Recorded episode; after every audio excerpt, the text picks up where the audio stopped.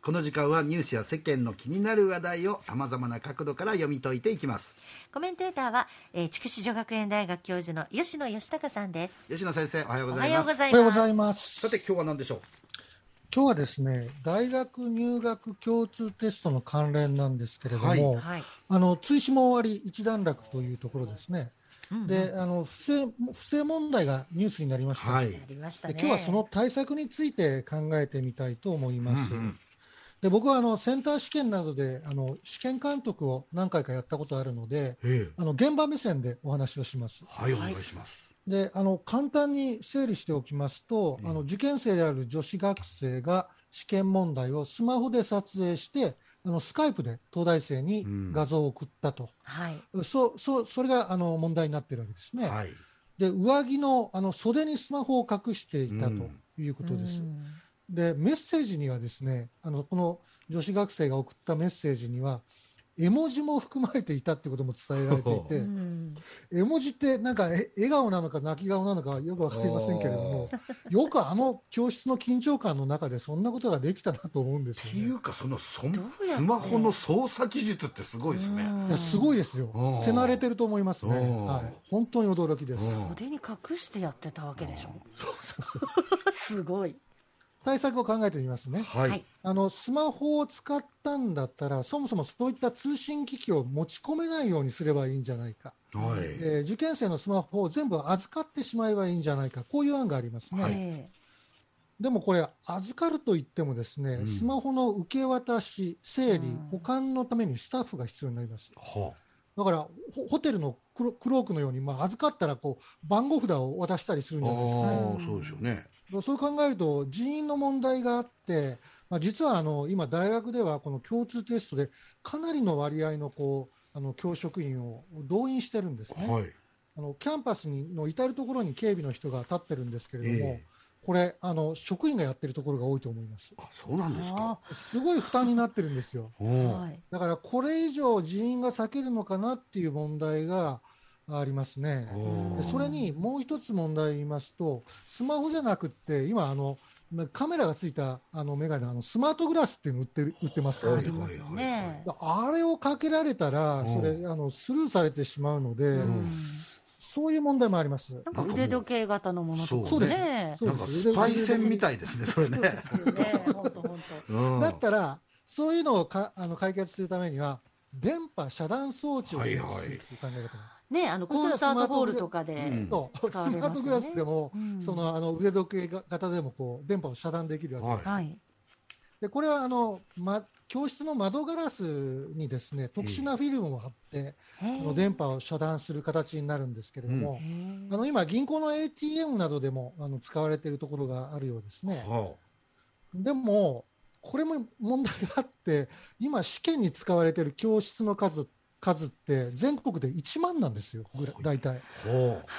で全部にその電波遮断装置を設置するとあ。なると、あこれ、かなりの費用になって、うんなるほどで一方で不正行為って極めてまれまれーなことですよね。あーそうですよそのためにね、効それだけ率がの悪お金いをというかねな。そのためにやるのっていうところなんですようんそうですねね。ですね。うんさて、現実的な方法はい、なんであしょうの、。試験監督のチェックをより強化する、これが一番僕、現実的だと思ってるんですよ。えで現状はどうなのかって言いますと、一つの教室にあの試験監督が例えばまあ4人いたとしましょうか、はいはい。でよ4人が同じ場所にいることはなくって、ええーそれそれぞれこうあの教室のあの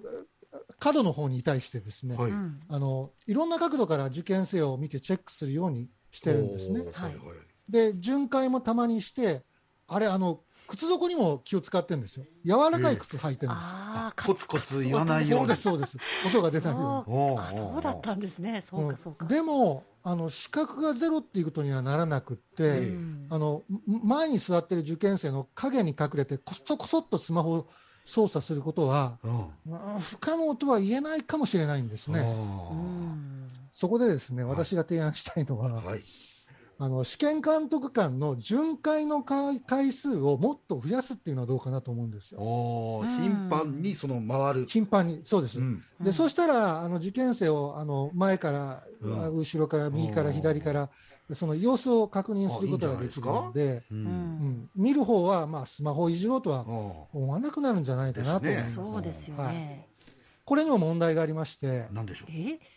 クレームが来るかもしれなクレーいム気が散るって、気がえ散受る験生かうら、ん、受験生がうろうろするんじゃないってことですよいねやいやいやいやいやいやいや試験監督はうろうろするもんですそんなそ心れ配ははいらないんじゃないですか。いそれいくら少子化だと言ってね大学側がね忖度しすぎじゃないですかそれそうですよ。でもあのあの実は試験監督官それすごく気にしてるんであすそようなんですか、うんはい、だだからあのこれでも実現可能だと思っていて、あああのあらかじめちょっと巡回をしっかりやるよっていうことを受験者受受験生にあの、うん理解してもらうはいはいはいということが必要だなと思って大い事、て、うんで一方であの理解し試てもらう験官の方もマナーが必要で、はいうんいわゆるあのあの抜き足、差し足、忍び足っていうんですかね、おーそーっと循環するっていうマナーも必要だと それは思いますね。 まあできるだけ気配を消して。そうそういやこれが一番現実的だと思っているんあですーけれなどるほど、もねでもあの100%を防ぐことってできないと思っていて、うんあの僕、これ、将来的には AI の仕事だと思ってるんですよ。へえはい、あの試験官同士でよく話をするのは、ああの作業やりながらな、なんか、なんか私たちロボットみたいだよねみたいうんな、そういう愚痴が出てくるんですうよん。うんうんというのも、あの分厚いマニュアルを渡されてあ、あでそこにあの書かれていることをこう忠実にこなしていくわけですよ。へえはいでも問題用紙の、えー配布から回収からうん確認作業とか、あおとー説明文の読み上げもたくさんあるし、全部細かく決められてるんですね。はうんこれ、これ繰り返しやってると、あ、これ、機械の方が上手にできるよなっていう感覚があるんですよ。うんなるほどじゃあもう今度からね試験監督ロボットがそうですだからしねょ将来的にはですね、うん AI を搭載したロボットがスマートに、えうーん不正行為を摘発する、そんな時代が来るんじゃないかなと思いなんます。かあれだね不正を見つけた途端にそのロボット が襟首掴んでガーッと表に出すみたいな ねクレーンでつまみ出されるみたいな。あのロボットだロボットだから忖度しないし し、ないそようですね。まあ一番はカンニングはしちゃいけないってことですまよあそうねですけどね。はいうんどうも今日はありがとうございました ありがとうございました。はい、えー、筑紫女学園大学の吉野義孝先生でした